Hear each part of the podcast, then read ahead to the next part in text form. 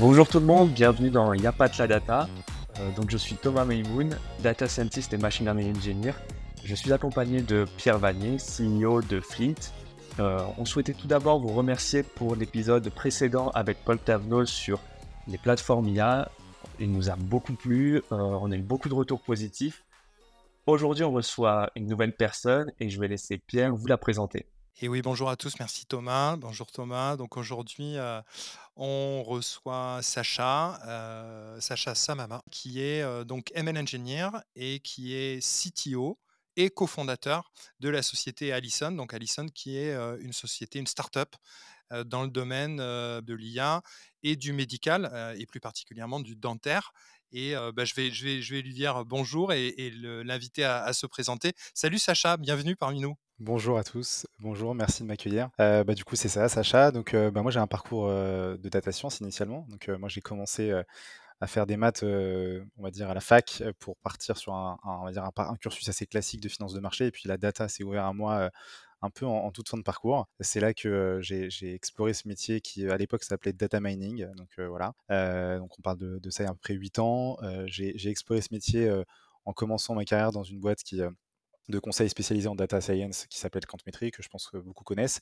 Euh, et en fait, c'est là où j'ai un peu exploré les différents terrains euh, de l'IA, à savoir euh, faire des POC, donc s'amuser avec la data, la data structurée, faire plein de modèles, les appliquer, à un moment où en fait on était plutôt sur de la data science assez classique, traditionnelle, qu'on appelle comme aujourd'hui, pas forcément sur de la donnée non structurée, et puis peu à peu on est arrivé sur des, sur des champs un peu plus bah, variés, un peu plus spécialisés, du coup, on en parlera je pense après, donc avec donc notamment de l'imagerie, du texte, évidemment, mais surtout aussi, et moi ça a été un peu ma passion, et ce que j'en ai fait après, dans ma carrière, c'est finalement bah, l'industrialisation de l'IA, c'est-à-dire comment faire en sorte pour que bah, l'IA dans soit intégrée dans les systèmes d'information.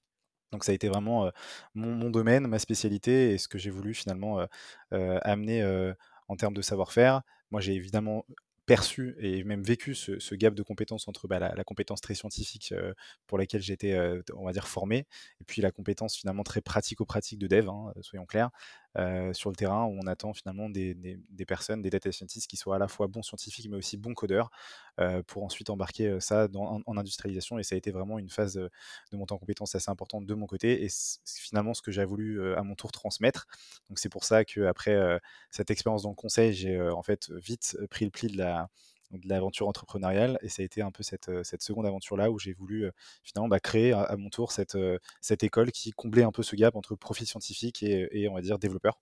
Dans, toujours dans le domaine de l'IA et de l'industrialisation des modèles. Deux années hyper intéressantes, notamment bah, dans ce que ça veut dire que de construire un parcours pédagogique, de le certifier. C'est Yota Academy. Hein, Exactement, c'est ça Academy donc un parcours certifiant, etc., etc. Donc avec évidemment toute la partie administrative de, la chose, mais, mais surtout ce que ça veut dire que d'aller chercher des promos, les recruter, les former, aller chercher des profils, on va dire, qui vont chercher le bon niveau d'upskilling. et donc, donc ça a été un, vrai, un vrai challenge. et surtout, bah, voilà, finalement, une peu une passion de mon côté de mettre à profit un savoir-faire, une connaissance, une compétence vers le bon niveau de ce qui, est attendu, ce qui était attendu à l'époque et d'ailleurs qui est toujours attendu aujourd'hui. Euh, deux années qui m'ont amené à, on va dire, euh, aussi à pas mal pivoter, puisque pendant le Covid, le business de la formation était assez compliqué, puisque le business model était basé sur, on va dire, de, euh, du recrutement, tout simplement. On formait pour ensuite appeler des recruteurs payés pour ces profils. C'était compliqué pendant le Covid. Ça nous a amené à pivoter pas mal de fois sur un business model finalement, un peu formation pro, je dirais, qui était moins sexy. et puis une divergence aussi de vision en, tant qu'associé qui m'a amené un petit peu à, quitter le navire. et puis voilà, du coup maintenant chez Allison, après, après cette superbe aventure, après être passé évidemment par des casquettes de freelance pour évidemment subvenir à mes besoins, du coup voilà, Allison aujourd'hui c'est trois ans d'aventure, un peu tout petit peu moins. Euh, en tant que cofondateur, donc cette fois-ci CTO, donc une casquette un peu différente parce que j'avais la casquette CEO avant. Mais finalement, ça m'a permis de répondre au fait que finalement être CTO, c'était finalement ce qui me plaisait et toute la partie CEO ne, me plaisait moins. je pense que ça fait partie aussi des, aventures par lesquelles on doit passer pour aussi se forger une conviction personnelle. et donc CTO chez Allison, ça veut dire quoi? Bah, Ça veut dire qu'aujourd'hui, on est à peu près 18 personnes dans mon équipe, une équipe tech assez diverse, hein, de développeurs, donc software engineer, de machine learning engineer, deep learning engineer pour être plus précis. d'infra, donc team cloud, DevOps, une équipe aussi QA, puisque on, met en place un, produit, un software, donc du coup, il faut aussi bien tester et approuver sa qualité. Surtout dans le médical. Surtout dans le médical. Et, du coup, qui dit QA dit aussi CARA, donc le domaine de la réglementation, puisque du coup, on fait certifier ce produit en tant que dispositif médical. ça en Europe et aux US, donc du coup, ça, nécessite aussi de, de documenter le tout. Voilà. Eh bien, cool. du coup, il y a un domaine médical. C'était comment l'univers du médical, du dentaire avant, comme ça, l'avènement de de l'IA et, l'arrivée d'Alison? Est-ce que bah, c'est une, une, histoire assez marrante puisque moi, je, dans le domaine du dentaire, moi j'ai quand même pas mal de, proches qui, qui, sont dans ce domaine-là, en tant que dentiste en général. donc je connaissais un peu de loin ce qui se, se, faisait et se pratiquait et je savais que c'était, on était à des années-lumière euh, de, de, la digitalisation de ce métier, ça c'est clair. Euh, mais je m'en suis rendu compte par bah, mon actuel associé, hein, qui s'appelle Lionel Elbaz, qui est le CEO, qui est évidemment dentiste, euh, et qui m'a qui m'avait recontacté pour justement s'associer et qui m'a finalement fait comprendre à quel point c'était vrai et à quel point c'était encore plus vrai dans le dentaire, euh, plus qu'aujourd'hui des spécialités comme la radiologie, on a beaucoup de startups dans, ce domaine-là, qui ont pris le pli depuis un moment et, dont ça a été l'objet numéro un, déjà digitalisé puis ensuite d'évangéliser, là où le dentaire était vraiment un gap en retard. donc finalement, on a, on a vécu ces deux, trois premières années bah, d'évangélisation, pour être très simple. Mais avant ça, en fait, je me suis rendu compte de la non-digitalisation. C'est-à-dire qu'on est dans des cabinets. Déjà, c'est une pratique qui se assez privé. Hein. On, est, on est moins dans le, dans le domaine public de dentaire. Ça existe, mais c'est quand même plus fréquent, moins fréquent, pardon. Et, et du coup, bah, en, en, pratique privée, bah, les machines sont installées, on va dire, à la mort moelleux. C'est des installateurs un peu, un peu dans leur coin qui, qui font un peu leur job et qui appliquent une documentation assez, assez on va dire, assez standard, des protocoles de sécurité qui sont souvent pas respectés. Enfin voilà, c'est, vraiment très, très, très, très vétuste. et du coup, bah, et on arrive dans un système où finalement il y a plusieurs softwares ou on va dire applicatifs qui se mélangent et qui ne se parlent pas. Et ça c'est hyper problématique pour même pour eux au quotidien puisqu'en fait ils ne sont même pas conscients de ce qui est possible de faire. Donc déjà la première étape ça a été de trouver déjà des axes stratégiques de développement et de positionnement au sein de ce cabinet parce que le, le vrai challenge avant de parler d'IA c'est comment apporter la solution dans le cabinet sans changer la pratique. En tout cas, ça, c'est vraiment la réponse à la question un peu ultime, qui est de dire, mais ok, comment ma solution va être adoptée sans que ce soit encore une couche supplémentaire applicative et on va dire des étapes manuelles en plus de se dire ah bah oui il y a ce software là il faut que je l'utilise il faut que j'y pense. Donc ça a été vraiment un premier challenge sur lequel on est encore évidemment toujours en train de, se focaliser puisque c'est un, travail de longue haleine donc de digitalisation et finalement de évangélisation de l'écosystème. Donc ça passe par évidemment trouver des solutions techniques, euh, craquer des solutions techniques sur le terrain, mais ça passe aussi par des leviers de partenariat euh, stratégiques à travers des acteurs euh, qui sont clés. donc par ça, on va parler finalement, bah, on va souvent entendre parler dans le médical de PMS, donc de Practice Management System ou Software, qui sont finalement des CRM patients, hein, pour, pour, pour, faire simple, des CRM patients qui ont la, capacité, bah, un, d'hoster la data, soit locale, soit en cloud, ça dépend des, acteurs, et de aussi amener toute la partie bah, légal de, ce, pendant, c'est-à-dire la facturation, tout le stockage de la donnée, etc. etc. Et, là où c'est compliqué, alors ça je pense que c'est vrai un peu partout dans le médical, c'est qu'on a autant de PMS que de pays, et par pays on en a au moins, au moins 5 à 10.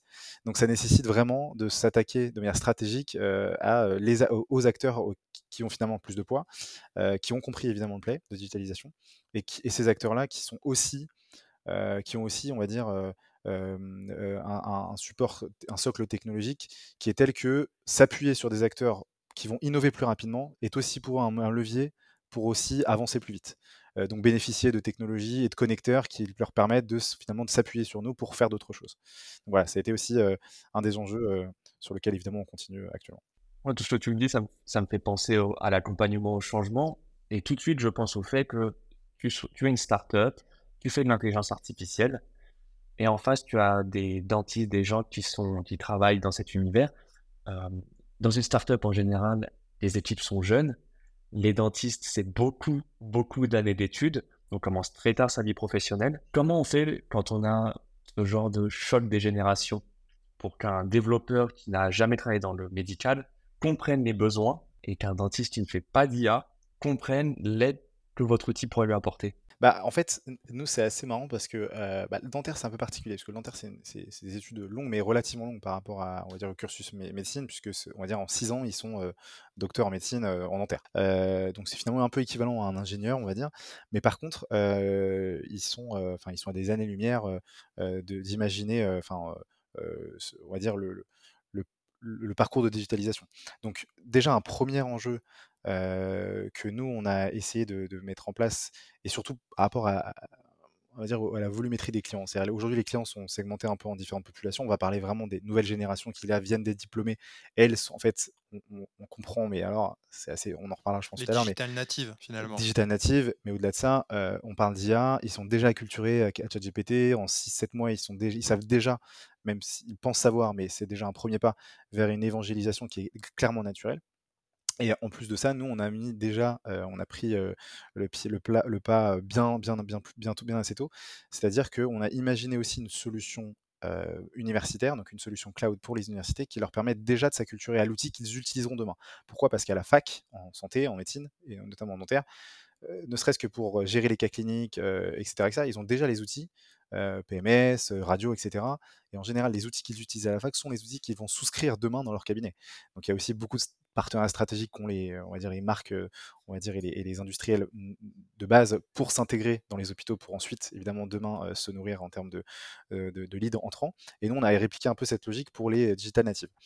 Après, pour ceux qui sont déjà sur le terrain, qui pratiquent depuis plusieurs années, on va les segmenter en 2 parties. Ceux qui sont plus faciles plus faciles d'accès sur la technologie et ceux qui sont vraiment très loin parce que, bah, soit, heu, le digital pour eux, ça ça leur parle pas, ils ont quasiment même pas de CRM, soit soit, soit c'est vraiment un sujet, on va dire, qui est pas qui est pas leur 1er, heu heu, leur 1re leur priorité et donc ce qu'on a plutôt là où on a vraiment été hyper surpris, c'est que finalement, la cible qu'on pensait pas attaquer, en fait, c'est la cible la plus réceptive, c'est-à-dire les plus, les plus âgés, les plus seniors. Parce que finalement, et donc là, c'est là, peut-être le message que je pourrais faire passer, c'est plus, l'outil est évidemment intuitif, plus l'outil est simple et plus l'outil est pédagogique, plus en fait la plus population peut se l'adapter et donc là, en fait, ce qu'on a constaté, c'est que finalement, heu, ces seniors-là avaient un nouvel un nouveau jouet, en fait, avec lequel ils pouvaient finalement s'amuser au quotidien face à leurs patients et donc c'était plus une une approche de de type, bah, vous allez voir, c'est un outil en plus et cetera, mais c'est plutôt: «Ah bah, ça m'intéresse parce que du coup, ça va changer un peu mon quotidien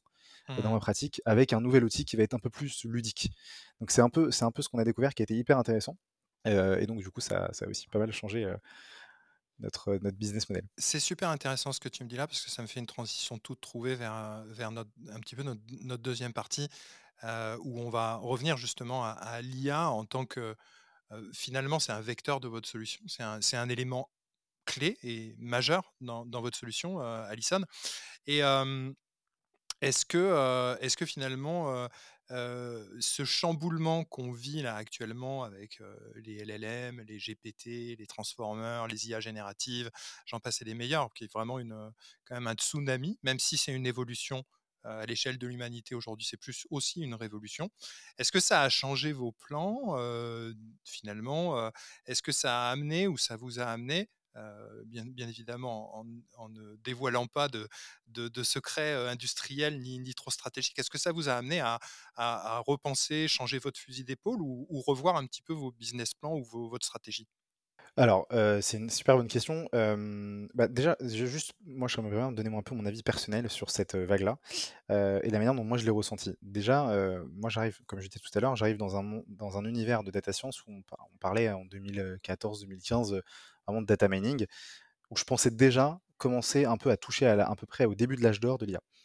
Finalement, 7-8 ans plus tard, on rentre dans les années 2020, heu, post-covid avec, toute cette vague, ce tsunami.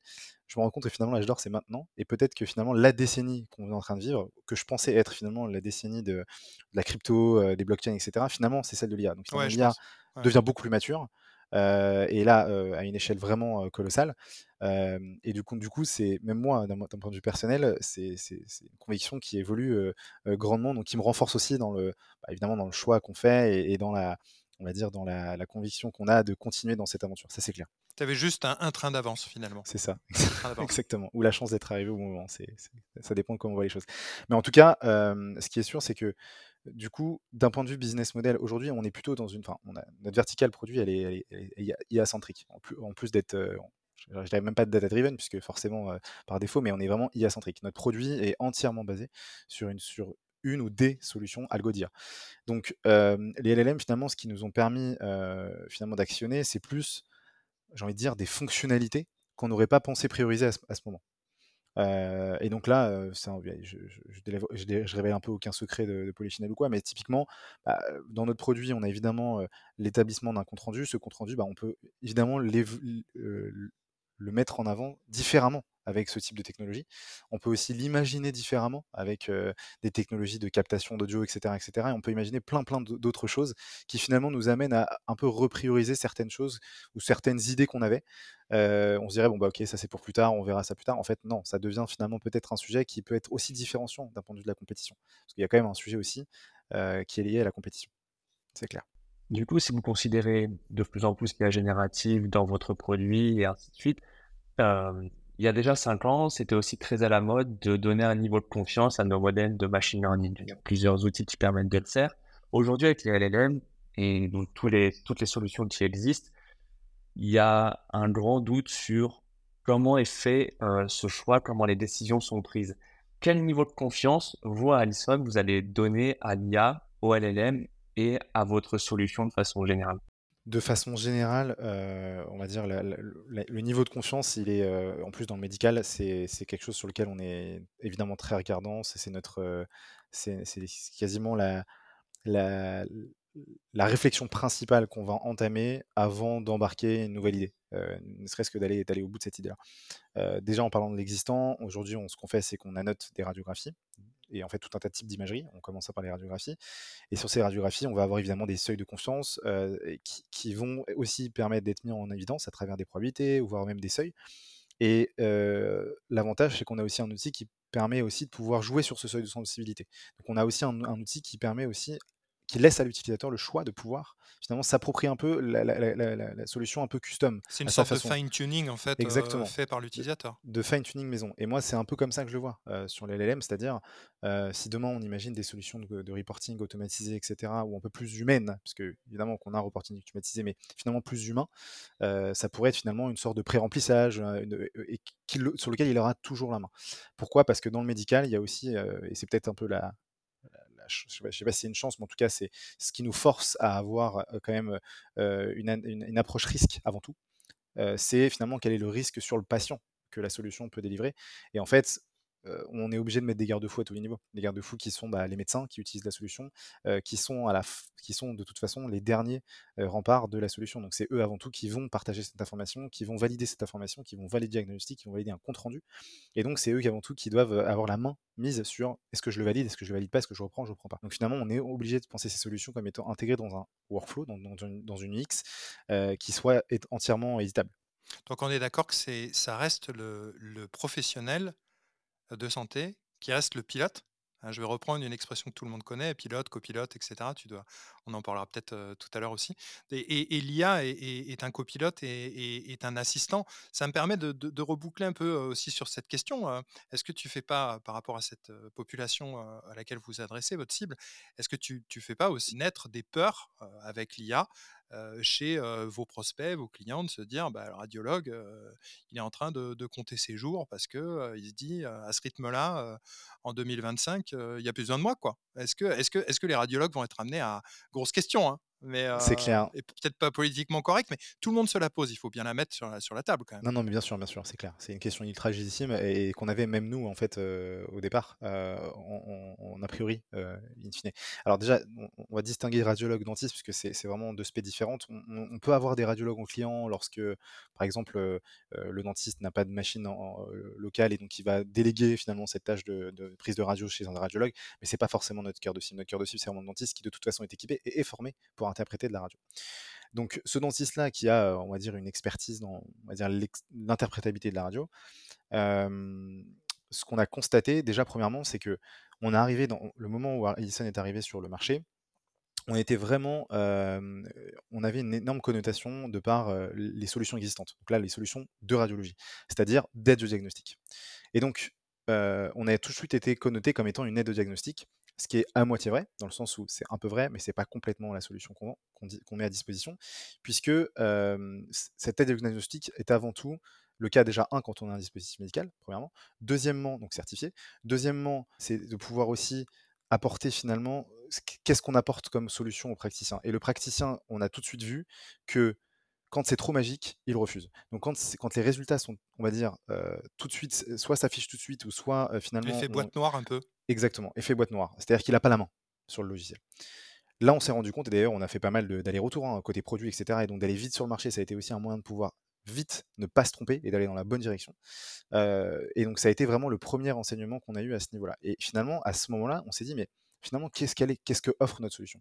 Et c'est là où, parce que je parlais de communication patient tout à l'heure, et en fait c'est là où on a défini finalement un peu notre vecteur du produit, qui est finalement aujourd'hui notre solution n'est pas une outil de diagnostic, elle est une solution qui aide à la compréhension patient. C'est-à-dire que Aujourd'hui, dans le dentaire, on est, quand même dans une spécialité très particulière. On n'est pas dans un domaine radiologique où c'est le radiologue qui établit son diagnostic et le patient, il l'a ou il l'a pas devant lui. il établit son diagnostic et puis il établit un, rapport. et puis de toute façon, pour confirmer le diagnostic, à moins d'ouvrir un, genou pour savoir s'il y a la fissure, c'est quand même compliqué. En dentaire, il y a quand même un sujet qui est qu'on peut confirmer en bouche ce qui se passe. Donc il y a quand même un, pré-diagnostic clinique qui s'accompagne du radiologique. Donc en, radiologie dentaire, finalement la radiologie, elle est un peu secondaire. Donc c'est un peu la chance qu'on a aussi de notre côté, c'est de pouvoir aussi. C'est une confirmation en fait. C'est une confirmation, exactement, une confirmation ou des fois un input qui peut donner le, dentiste d'aller, on va dire l'information d'aller regarder peut-être plus en profondeur sur à certains endroits. Et donc en ayant dit ça, finalement, quand, quand on analyse ça comme ça, le dentiste, souvent, et je pense que vous l'avez tous vécu dans la vie, on va voir le dentiste, on va, on va, on va avoir l'impression qu'il nous vend un peu son, finalement son, marché quoi. C'est bah, vous en fait vous retenez quasiment le montant que vous allez payer et si ça vous coûte grand chose ou pas grand chose. Alors que finalement le premier sujet déjà c'est est-ce que vous avez compris? Est-ce que, est que j'ai compris le pourquoi j'ai besoin de, me traiter? Et souvent, quand on va, on va chez le dentiste, c'est pour deux raisons. Soit parce que j'ai mal, et auquel cas c'est déjà trop tard en fait. Donc le pré-diagnostic n'a pas été compris au préalable. Soit, bah, je fais un check-up, et là, l'objectif c'est justement de détecter et comprendre l'intérêt de se soigner le plus tôt. Et donc c'est là que la, solution qu'on fournit, qui, peut être, je pense qu'il y a plusieurs équivalents un, peu ailleurs et dans d'autres domaines, mais c'est justement d'être un outil qui permet de fluidifier une communication entre un praticien et son patient à travers finalement un jargon, un outil plus ludique et, un peu moins médical qui peut soit faire peur, soit être juste incompréhensible pour le patient.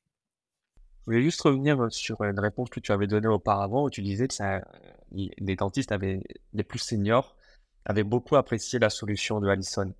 Euh, moi, je trouve ça hyper pertinent puisqu'ils ont de la seniorité, ils sont capables de faire eux-mêmes leur propre jugement, si c'est bon, si c'est pas bon. Et Addison va vraiment venir comme un outil d'aide à la décision. C'est vraiment tout ce qu'on fait normalement en data science.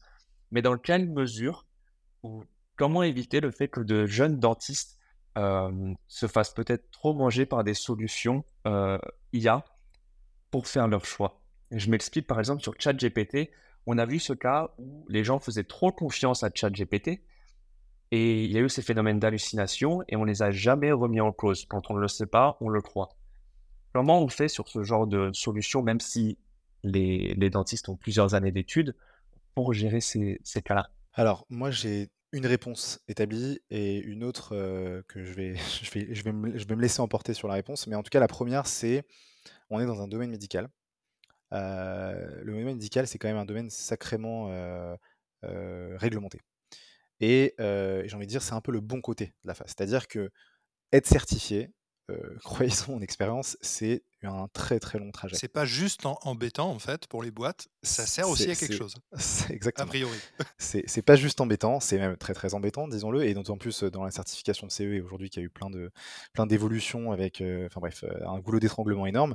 Aujourd'hui, pour information, pour avoir juste un rendez-vous et être audité, il faut attendre 4 à 5 ans. Enfin, c'est juste potentiellement d'un point de vue même business, économie, etc. C'est juste inimaginable et potentiellement peut, peut tuer des boîtes voire même ne même pas les laisser exister. Donc, donc si le message passe auprès des, des institutions, bah, tant mieux. Donc, en tout cas, ce qui est sûr, c'est que la certification, c'est quelque chose, c'est un long parcours du combattant, qui en plus de ça extrêmement coûteux pour une boîte. mais par contre, l'avantage que ça a, et il y en a plusieurs, hein, c'est qu'évidemment, un, elle ancre des process qui sont vraiment des bons process de boîte et qui nous imposent de nous poser vraiment des questions pertinentes sur comment doit-on fonctionner au sein de la boîte. Donc là, je parle vraiment de procédure, mais aussi de la manière dont on doit documenter tout ce qu'on fait et faire évoluer cette documentation. et là, je parle de documentation à la fois technique, mais aussi clinique, puisque avant tout, on est dans le médical, donc il y a tout un tas de choses cliniquement qu'on doit prouver. Donc des études cliniques, des études scientifiques, des publications, etc., etc. On doit passer par toutes ces étapes pour le faire. Donc déjà, j'ai envie de dire que être certifié, c'est qu'il s'est passé quand même pas mal de choses. et en plus, aujourd'hui, le niveau de certification déclaratif n'existe plus en, classe CE. donc aujourd'hui, c'est classe 2A, c'est-à-dire une certification qui, prend beaucoup de temps et qui est auditée. donc c'est un premier garde-fou. Ce premier garde-fou qui est vraiment audité, qui est vérifié et qui nous permet de mettre dans la main des utilisateurs finaux une solution qui est vraiment éprouvée, cliniquement. Euh, donc ils rentrent vraiment dans le process de, solutions et d'outils, euh, voire même de même process que, alors évidemment un peu moins poussé que de médicaments, hein, c'est exactement la même, idée. Donc ça c'est la, première réponse euh, que j'aurais. La, deuxième que je pourrais donner, c'est que finalement, on le voit sur la jeune génération, l'appétence elle est claire. Elle est, ah bah c'est super, ça va. Ils ont une appétence qui est beaucoup plus sur l'automatisation de pas mal de choses. ah bah c'est super, ça me permet d'automatiser ci, ça me permet d'automatiser ça, mais c'est génial, etc., etc. Et c'est là où notre rôle est très important, d'accompagner le praticien dans le fait d'accompagner et donc de fournir un outil qui ne soit pas trop magique, pour ne pas qu'il s'appuie à 100% dessus. Et donc du coup de mettre des garde-fous à tous les niveaux. Et donc c'est un peu la, boucle, la boucle qui se ferme un peu toute seule, c'est-à-dire que parce qu'on a mis en place tout un système de garde-fous qui sont un petit peu obligatoires de par la certification. Du, coup, dans le produit, le praticien n'a pas d'autre choix aussi que de se prendre au jeu et de faire le travail qui lui incombe, c'est-à-dire bah, d'établir un diagnostic, de communiquer. Donc tu veux dire que finalement, cette, deuxième réponse, ça, veut un petit peu dire que masquer ou faciliter la, tâche du, praticien sur tout un tas de, sujets annexes, peut-être des fois inintéressants et barbatifs d'automatisation, par justement ces, démarches d'IA et d'automatisation intelligente, permettent ce, au praticien de se focaliser sur ce qui est vraiment son métier. C'est ça? Exactement. Tu appuies beaucoup sur la transparence et la confiance en fait que ton produit est pro. Dans l'outil. Voilà. Exactement. Et puis un médecin, soyons clairs, hein, moins de temps il passe devant l'ordi, euh, mieux c'est pour lui. et, plus... de temps il passe avec son patient bah, aussi. Exactement, avec son patient et à soigner, parce qu'à un moment donné, il est là aussi pour soigner. Donc euh, finalement, c'est un peu l'ambivalence, l'ambiguïté qu'on a entre bah, fournir un SaaS qui est utilisé, donc d'avoir des métriques d'utilisation, versus ce qu'on combat, c'est aussi le fait qu'il soit moins devant son écran. Ouais, t'es dans un paradoxe. Exactement. Il faut qu'il l'utilise, mais le moins il l'utilise, le, mieux mon produit sera en fait. Exactement. Bah, ça, me, ça me donne aussi, par rapport au, choix technologique que vous avez pu faire, et je reviens sur voilà, ce côté IA qui est vraiment au centre de votre solution. Quand est-ce qu'en tant que CTO, on fait le choix potentiellement, parce qu'on a toujours le choix en tant que CTO, de partir sur une solution entre guillemets sur étagère je n'aime pas ce terme parce qu'il n'y a aucune solution qui est sur étagère. Hein, tu enfin, pour les gens, en fait, nos auditeurs, auditrices, tu prends pas un truc, tu le branches, il est sur une étagère. En fait, ça ne marche pas. C'est la, même, la même manière que quand des clients nous disent, tu n'as pas en arrière-boutique un talent qui serait tel ou tel profil? non, non, on n'a pas d'arrière-boutique, on n'a pas de talents qui sont sur étagère non plus. Donc voilà, quand est-ce que tu choisis, fin de la parenthèse, une, un, un choix technologique plutôt déjà tout fait ou partir sur créer quelque chose, voilà, from scratch ou pas. c'est quoi tes, axes de décision par rapport à ça, si tu me donnais quelques infos? Je vais prendre un exemple récent, ça a été... je vais parler technique, hein, un outil de BI. Un outil de BI aujourd'hui, c'est aujourd'hui, c'est finalement, ça a été un peu un calcul entre qui va l'utiliser, qui, vont être les utilisateurs finaux, est-ce qu'on a des technophiles face à nous? Donc on parle de profil interne. Hein. Est-ce qu'on va avoir le support pour pouvoir le maintenir, le faire évoluer? Est-ce qu'on va devoir mettre en place un data warehouse? Est-ce qu'on a la capacité à le faire? Est-ce qu'on va pouvoir supporter les coûts parce qu'on est quand même une startup, etc., etc. À un moment donné, la question c'est il faut être pragmatique. il faut que ça marche, il faut que ce soit utilisé. C'est un outil qui va être centralisé, mais allons-y step by step. Et donc finalement, on s'est dit bah franchement, faisons une analyse du marché. Aujourd'hui, le coût de, mettre en place une solution custom qu'on va maintenir, qu'on va potentiellement développer, qu'on va, enfin faire évoluer, versus se dire, bah, on a des outils de BI qui aujourd'hui sont sur étagère, potentiellement open source, comme par exemple un Metabase, etc., etc. Donc solution qu'on utilise. Franchement, ça fait le job. Ça fait vraiment le job. Donc c'est puis, des arbitrages en fait, en permanence? c'est des arbitrages. Et moi, je pense que l'arbitrage, euh, souvent l'arbitrage technologique, euh, enfin tech que je vais avoir, c'est souvent un, un arbitrage coût versus euh, profil pour, pour le maintenir, quoi. Ouais, clairement. J'en profite pour rebondir, puisque le dernier épisode c'était avec Paul Tabneau, donc sur les plateformes IA. Euh, il avait une question pour le prochain invité, qui est le prochain, et c'est très cohérent, je pense, euh, cette question à ce moment-là. Euh, c'était quel est ton avis sur les logiciels, les progiciels euh, qui sont propriétaires, et quelle est ta vision sur un univers qui tend de plus en plus à l'open source? Euh, alors les logiciels Grosse propriétaires, question. je- je- ouais, grosse question. Les logiciels propriétaires, euh, j'ai envie de dire que euh, on les fuit. hein. Je- J'en ai, j'en- on fait tout pour ne pas en avoir chez Allison.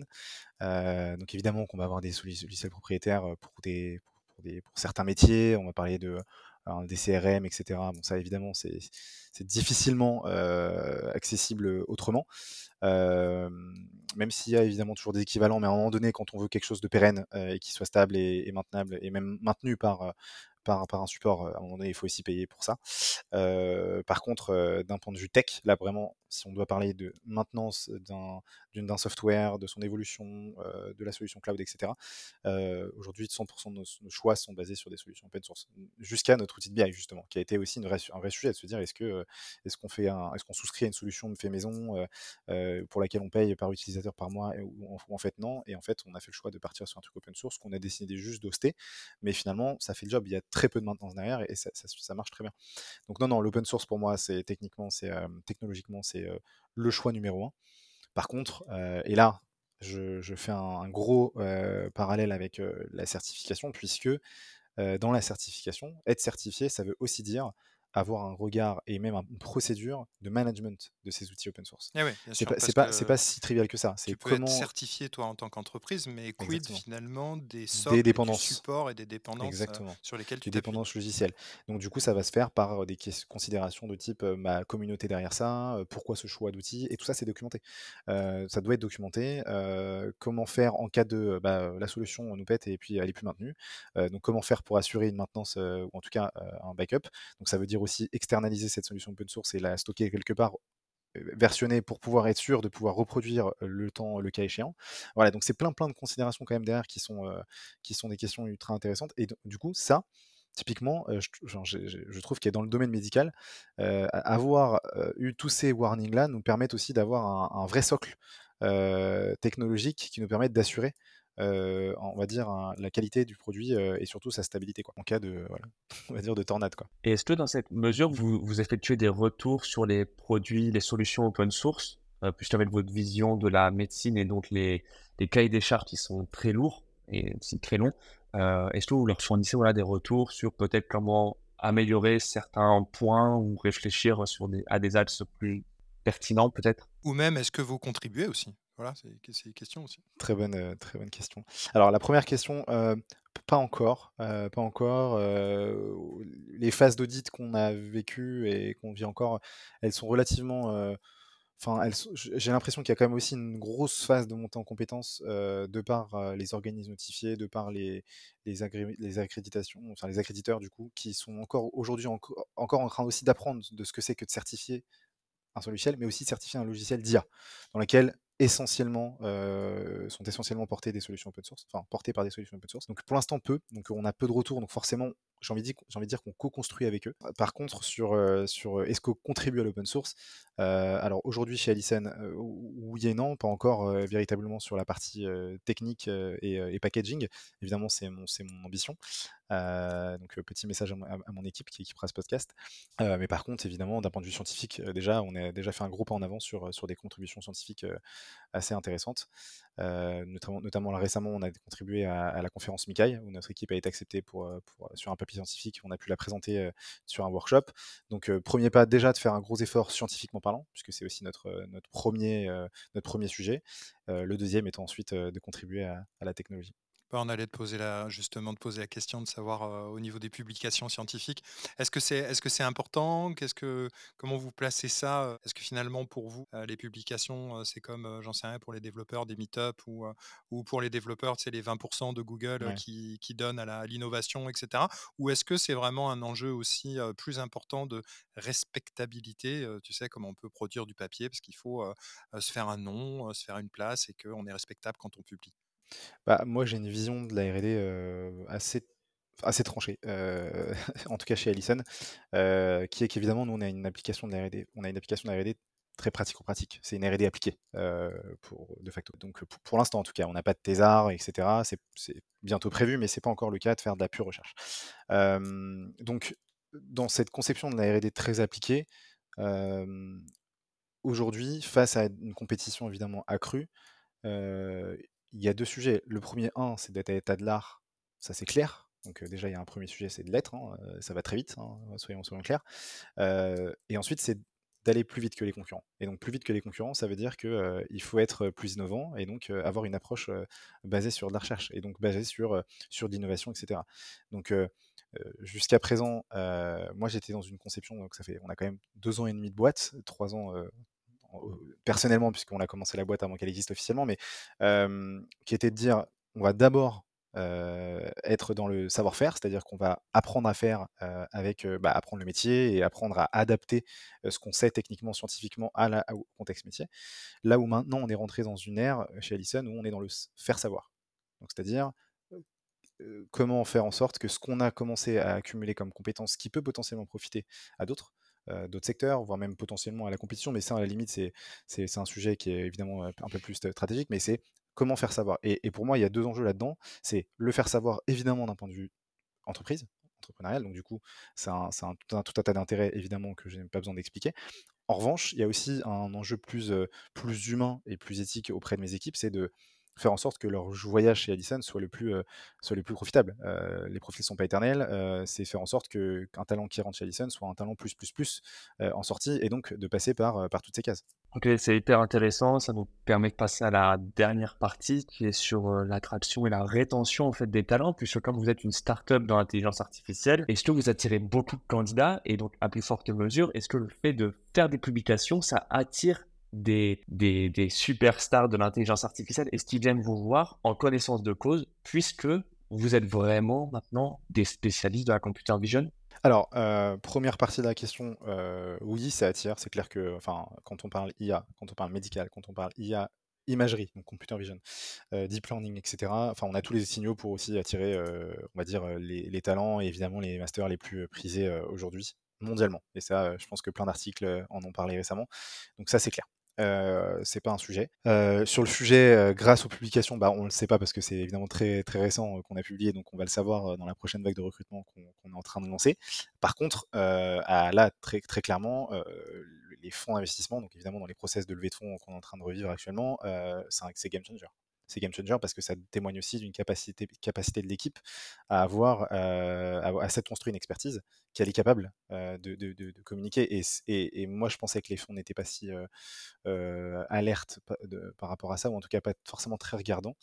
En fait si et tant mieux du coup parce que ça a vachement ça nous a vachement aidé. Ouais, bah, du coup, ça, ça me ça me donne, aussi, de l'eau à mon moulin. Je pensais à un truc quand tu parles justement de cette, rétention, attractivité aussi, de talent, levée de fonds et aujourd'hui tous les projecteurs sont sont sont vraiment, braqués sur l'IA et sur les startups IA. Donc du coup, c'est cool, hein. A l'impression d'être la la plus belle ou le plus beau du bal, finalement, dans dans toutes les startups. Est-ce que est-ce que le fait d'être en parce que vous êtes basé en France, je sais qu'il y a quand même beaucoup de de boîtes qui ont tendance à s'exporter. Il y avait toujours ce côté, ouais, si tu veux monter une startup, faut mieux être aux États-Unis et cetera. Mais j'ai remarqué de plus en plus, je vais faire un peu le côté chauvin ou, heu, Emmanuel, si tu nous regardes, heu, tu peux tu as mon 06. Heu, mais non, non, mais ce que je veux dire, c'est que de plus il y a il de plus en plus de startups qui qui reviennent se positionner à Paris. On l'a vu avec, heu, Ginkface, heu, on l'a vu voit avec Mistral, qui est en train d'essayer de lever, une somme faramineuse et cetera. Est-ce que c'est un avantage aujourd'hui, d'être en France? Heu et est-ce que tu regardes à l'étranger avec les yeux qui brillent ou tu te dis: «Finalement, je suis Non. bien et je suis au bon endroit aujourd'hui»? Alors non seulement ça j'ai jamais, enfin ça a jamais été le cas, de mon enfin, j'ai jamais eu ce prisme-là de regarder à l'étranger parce que j'ai une formation, euh, très scientifique, très théorique. Et je, je le savais déjà de par le vécu que c'était euh, qu'on était euh, parmi les mieux formés dans le monde, mais encore plus maintenant. C'est-à-dire qu'aujourd'hui, c'est plus un sujet que la place de l'IA, elle est en France. Quoi. Elle est en France, que les talents sont en France et qu'il n'y a vraiment pas besoin d'aller chercher plus loin. Là, il faut jouer un air de Marseillaise derrière. et j'en suis mais intimement convaincu. C'est-à-dire que euh, enfin voilà, on, témoigne des boîtes qui se relocalisent. Alors à savoir entre aller chercher les talents plus localement ou optimiser financièrement, parce qu'on sait qu'évidemment les profils sont, soyons clairs et transparents, hein, sont plus abordables ici, parce que démesurés ailleurs, mais aussi parce que autre rythme de vie. En tout cas, ce qui est sûr, c'est que c'est clair et notre R&D aujourd'hui a vocation, et même notre socle technologique a vocation à, rester en France, puisque puisque c'est possible. Et je pense qu'il y avait un article aussi qui, euh, qui, euh, qui, encensait aussi le master, euh, le master du MVA. je crois qu'il est sorti il y a quelques, semaines et qui disait que voilà, c'était parmi le master. Alors ça fait un moment qu'on le connaît évidemment pour ceux qui sont dans ce secteur-là et pour qui aujourd'hui, quand on est dans la santé, dans l'IA, c'est finalement un peu les profils un peu Graal qu'on va aller chercher, qui vont se trouver dans, ce, dans ce type de, de, master.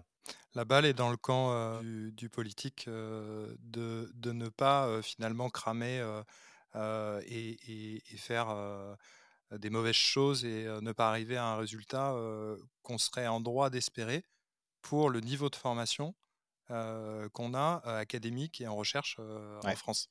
C'est, je pense, au niveau de la recherche que ça va jouer aussi, surtout. Hein. Je voulais aussi revenir sur la partie intelligence collective qu'on avait eue au dernier épisode. Euh, comment vous arrivez à créer de l'émulation au sein de l'entreprise? Comment vous partagez les connaissances? Puisque bah, voilà, vous êtes, je pense, à l'état de l'art sur un sujet de pointe et sûrement de niche. Alors voilà, comment, se fait le partage de l'information? Alors c'est euh, une bonne question parce que euh, elle se fait à plusieurs niveaux déjà. Euh, déjà dès le début, moi je savais, j'ai évidemment cette casquette très pédagogique de par ma, formation et mon, et mon parcours, mais en tout cas dès le début c'est essentiel de vulgariser. Si on vulgarise à des clients, on doit le vulgariser en interne, c'est évidemment le BABA parce qu'il faut savoir le vendre hein, évidemment et il faut savoir répondre aux objections. Donc ça, c'est un premier sujet. Donc premier sujet de vulgarisation, donc ça passe par des formations, ça passe par des sessions qu'on met à jour, qu'on met en place de manière soit ponctuelle, soit à, travers des rythmes dédiés. Hein. donc on a des, des FAD, donc des formations à distance. on va avoir des BBL, donc des brown back lunch. On va vouloir peut-être diguer sur un, sujet précis pendant une pause déj et on va, on va soit discuter d'une techno, soit d'un composant produit pour finalement aider à mieux comprendre. Ça peut être très technique, ça peut être comme un peu moins technique si c'est un public un peu plus, un peu plus ouvert. Donc finalement, c'est tout un tas de cérémonies qu'on met en place. évidemment, bon, c'est bien de le dire, mais il faut, enfin, voilà, évidemment, ça va de soi, mais c'est une, une communication ouverte, c'est-à-dire que faire en sorte que les équipes se parlent, faire en sorte que les équipes soient suffisamment, on va dire, ouvertes à aller voir, décloisonner, aller voir l'équipe d'à côté qui fait ci, qui fait ça, etc. Et donc ça, ça passe par évidemment tout un tas de, de, ça passe par le management, soyons clairs, c'est par le lead by example, etc. etc. Donc c'est un vrai sujet aussi d'entreprise et d'organisation. Et à quel moment, du coup, les, les, profils tech, ils peuvent se permettre d'aller chercher des nouveaux outils, tester de nouveaux outils? Comment vous aussi, vous voyez, du point de vue un peu management, quand une personne vous dit, ben voilà, il y a ce nouvel outil qui existe. Moi, je pense par exemple à Copilot, hein, qui est le, dans le cadre du code. Bah, super, c'est exactement l'exemple que j'ai en tête parce que euh, moi j'ai une culture de, du testing permissif, c'est-à-dire que euh, c'est pas moi qui vais euh, toujours trouver les bonnes solutions, les bonnes idées. À un moment donné, enfin, je suis CTO aujourd'hui, je considère que je suis CTO depuis réellement, on va dire, ce début d'année, c'est-à-dire que je prends que de la hauteur que depuis ce début d'année, à savoir je mets les moins les moins dans le code. Donc mettre moins les moins dans le code, ça veut dire que je m'éloigne forcément du dev et donc forcément des outils qu'il manipule au quotidien, de l'efficacité qu'ils peuvent avoir à travers ABC ou D. Et donc bah, l'exemple Copilot, c'est l'exemple qui est arrivé il n'y a pas plus tard qu'il y a quelques mois, où ça a été testé, donc payé par des personnes de manière individuelle. Hein. Elles ont testé l'outil, elles, ont payé même, elles le payent même pour elles. Et à la fin, elles m'ont souvenu en me disant, en fait, franchement, j'ai gagné 20 à 30% d'efficacité. donc là, on est en train de se poser la question de mettre en place potentiellement pour, pour tous les devs. Donc ça représente un coût, parce que ça, a un prix. mais, mais derrière, c'est mesurable. quoi. Et, et, au-delà de ça, parce que Copilot, c'est un vrai sujet, un, c'est performant, soyons clairs, c'est vraiment, vraiment très pertinent. Donc là, c'est vraiment un exemple d'inception d'une boîte d'IA qui utilise vraiment de l'IA. À, à, côté de ça, qu'on parlait encore de certification, etc. La certification impose aussi un coverage de test très important, très important. Et franchement, Copilot sur ce genre de fonctionnalité est vraiment très pertinent, bien Au sûr. niveau du testing et de la QA, Bien sûr. il va t'écrire des tests tests unitaires, euh, exactement. au Et, ça, et ça, ça permet Ouais. d'augmenter très significativement euh, une couverture. euh, La vélocité. exactement. Donc là, si tu peux nous lister un peu les, outils que vous utilisez en interne. euh, euh, donc il y a, du copilote pour les devs. euh, donc là, si to- toi qui as la vision un peu transverse de, tes équipes et tout. Ouais, un petit peu. Après, alors du coup, il y a quand même côté sales, hein, ils utilisent un peu d'IA. Alors évidemment, tout le monde a, on a démocratisé Bard puisqu'on est sur la suite Google, donc Bard, l'équivalent de ChatGPT. Alors, tout le monde a testé ChatGPT au tout début, évidemment, il y a quelques mois. Euh, il, remarque une vraie différence entre les deux quand même euh, dans la syntaxe, dans la formulation, etc. Donc Bard Mhm. est un peu moins pertinent là-dessus. Par contre, d'un point de vue réglementaire, légal, Bard amène des informations plus fraîches et ça, on l'a constaté sur le terrain. Ouais, c'est vrai. notamment des citations, euh, Exactement. plus, de, plus de références, plus de, Exactement. moins de. C'est plus à jour. C'est moins dans le. Ouais, c'est plus à jour. Même si c'est mis à jour la ChatGPT sur avril 2023 là récemment. 23, il y a deux jours. exactement. Ouais, donc on a, on a un- je sais pas si l'équipe le, le reteste suffisamment ou en tout cas le, arrive à le comparer. En tout cas, ce qui est sûr, c'est qu'il y a une team de ChatGPT, une team Bard euh, et fonction de, de, de la compétence. euh, En tout cas, c'est IMAX et, et VI. euh, c'est à peu près ça. Euh, et puis, euh, par exemple, côté sales, euh, on a un outil de recording de call et cet outil de recording de call qui est c'est tactique ou autre chose?